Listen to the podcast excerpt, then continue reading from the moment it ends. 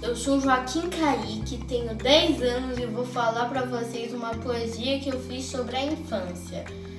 A vida é algo complicado de se entender, mas a infância é simples, você não tem nada para fazer.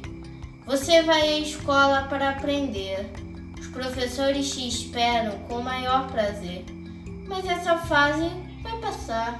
A vida adulta vai chegar, mas você vai ser criança de coração e a vida continua então.